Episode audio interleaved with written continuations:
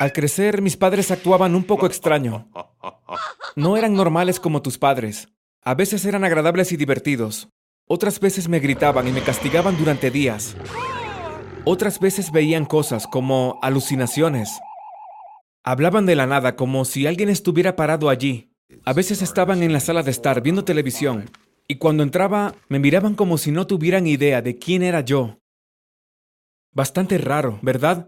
Pero antes de continuar, asegúrate de darle me gusta y suscríbete a este canal. Y toca la campana de notificación si quieres más historias espeluznantes y emocionantes como esta.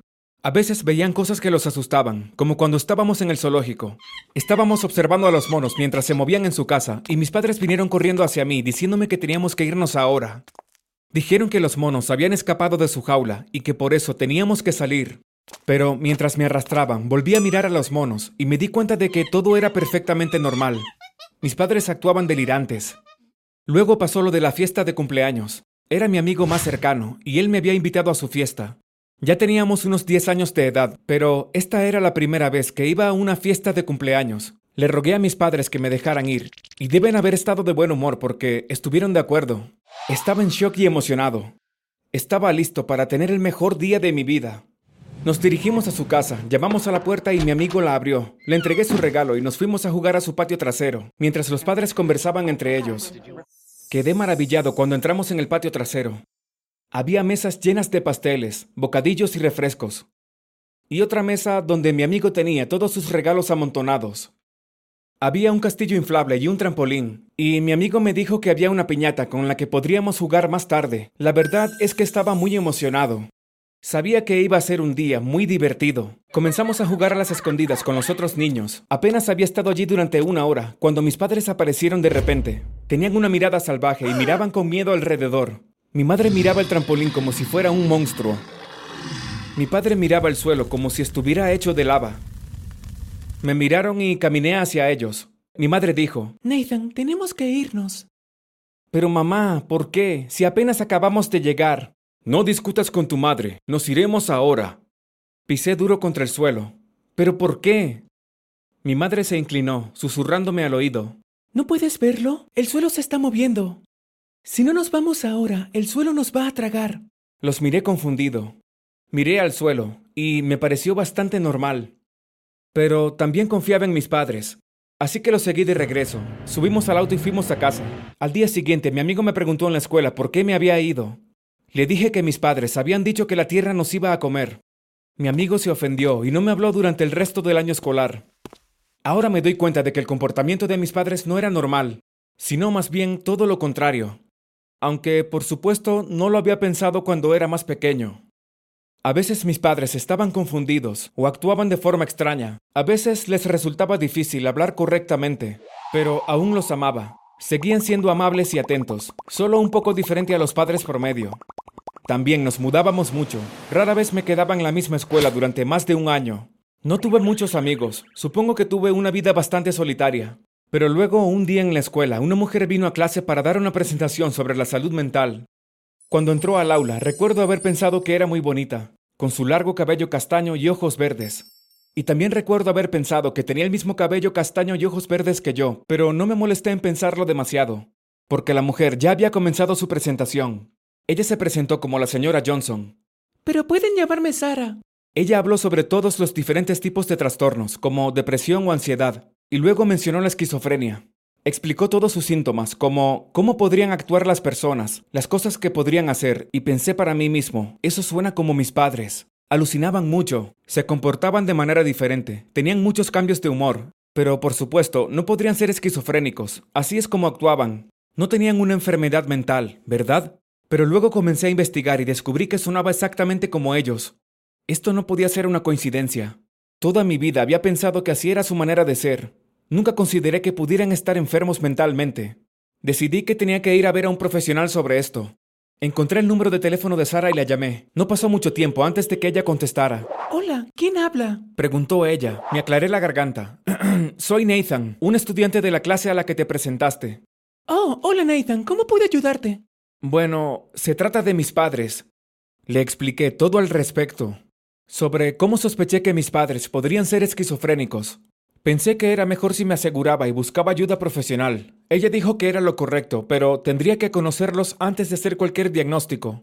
Acordamos para que ella viniera mañana a reunirse con ellos y realizar una sesión. Estaba realmente nervioso. Tenía miedo de que mis padres pudieran enojarse conmigo por ir a sus espaldas, pero sabía que era lo mejor. Esto era por su propio bien. Era importante que ellos obtuvieran ayuda si la necesitaban. Cuando Sara llegó, llamó a la puerta y mis padres se miraron confundidos. Pero, ¿quién podría ser?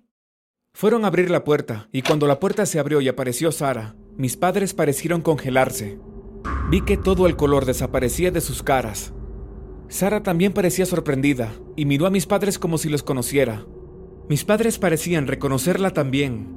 Entonces Sara comenzó a gritarles y ella me miró y jadeó. La comprensión apareció en su rostro. ¡Oh, por Dios! dijo Sara. ¡Mi hijo! Espera, aguarda. ¿Acaso ella me acaba de llamar hijo? La verdad estaba muy confundido. ¿Qué demonios está pasando? Pero luego, de repente mis padres le cerraron la puerta, me agarraron y corrieron hacia la parte trasera de la casa.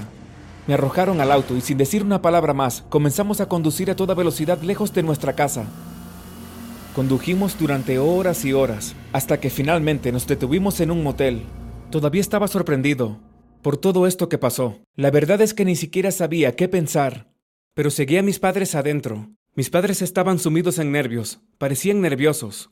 Fue entonces cuando les conté lo que había hecho, cómo le había pedido a Sara que fuera, ya que ella era una especialista, y cómo había sospechado que eran esquizofrénicos. Por Dios, Nathan, ¿cómo pudiste hacernos esto? gritó mi padre. Pero luego, con la misma rapidez, su estado de ánimo cambió y se mostró amable.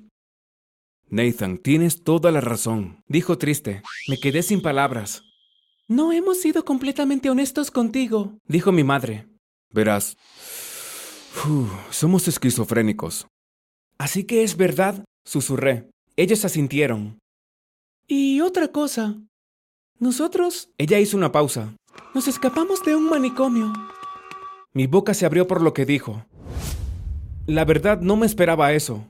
Estaba sorprendido, pero todo tenía sentido. Por eso actuaban así. Y ahora entiendo por qué nos mudábamos tan a menudo. Por eso nunca hicimos muchos amigos. Ok, pero entonces, ¿qué hay de Sara? ¿Por qué entonces fue que ella me llamó hijo? Luego se enojaron nuevamente y no sabía qué hacer, así que salí corriendo de la habitación del motel. No tenía idea de dónde estaba. Habíamos salido de la casa tan rápido que no tuve tiempo de coger mi teléfono. Solo fui a la calle e intenté encontrar a alguien que me ayudara. Vi un coche de policía en la distancia viniendo en mi dirección, así que corrí hacia él y le hice señas. Afortunadamente el policía se detuvo y me preguntó qué pasaba. Le expliqué lo que había sucedido y él parecía confundido, pero me dijo que me llevaría a la estación de policía donde estaría a salvo. Me sentí muy mal por delatar a mis padres, pero sabía que era por su propio bien. Cuando estaba en la estación de policía, el policía me dijo que habían encontrado a mis padres. Ahora estaban detenidos y pronto serían devueltos al asilo del que habían escapado. Estaba devastado. En solo unas horas me habían quitado toda mi vida. ¿A dónde iría? ¿Dónde viviría? ¿Y cómo sobreviviría? Mientras pasaban por mi cabeza estos pensamientos de miedo, el policía me dijo que tenía una visita sorpresa. Cuando entré en una habitación separada, me sorprendió ver a Sara allí. ¿Cómo me encontraste? le pregunté. Cuando tus padres se fueron, simplemente los seguí, dijo ella. Tenía tantas preguntas, pero no sabía cómo empezar. Sara habló primero. Mira, creo que debo decirte la verdad. Tus padres son esquizofrénicos y hace unos 10 años ellos escaparon de un manicomio. Ya sabía esto, pero aún así, la información fue sorprendente. Solía trabajar en el mismo manicomio. Continuó Sara. Era enfermera auxiliar y solía ayudar a los pacientes a comer y dormir. Pero un día tuve que llevar a mi hijo a trabajar conmigo, ya que la guardería estaba cerrada y yo era madre soltera. Ella respiró temblorosa. Me arrepentí de esa decisión por el resto de mi vida. Ese mismo día tus padres escaparon del manicomio. Cuando salían, vieron a mi hijo y lo secuestraron. Te he estado buscando durante años y pensé que nunca te volvería a ver hasta esta noche. La miré fijamente. Entonces, ¿quieres decir que ella asintió? Soy tu verdadera madre. Luego de eso, tuve que tomar asiento. Era demasiado. Acababa de descubrir que mis padres escaparon de un manicomio. Y ahora, enterarme de que ni siquiera eran mis verdaderos padres, yo había sido secuestrado. Sara obviamente vio que estaba en shock y se apresuró a consolarme. Ella me dijo que estaba tan feliz ahora que me había encontrado, y que quería vivir conmigo y ser mi madre nuevamente. La verdad aún estaba preocupado, pero supongo que era mejor que vivir con dos secuestradores esquizofrénicos. Le dije que quería vivir con ella. Cinco años después sigo viviendo con mi verdadera madre, y ella es muy agradable. Es muy amable conmigo y creo que estamos realmente unidos. Al principio pensé que sería incómodo, pero no lo fue en absoluto. Sara inmediatamente me hizo sentir como en casa, y creo que me estoy empezando a sentir como su hijo otra vez. Todavía visito a mis padres en su asilo a veces. Es muy extraño verlos allí. Pero sé que es lo mejor para ellos, porque aquí pueden vivir en paz sin presentar ningún peligro para los demás. Cuando los visito a veces actúan de manera normal, y empiezo a pensar que están listos para volver al mundo exterior. Pero otras veces están enojados, y siempre me están gritando. Es muy confuso. Y sé que es solo un síntoma de la enfermedad. Pero aún así, es difícil. Es muy complicado, pero siempre voy a amarlos.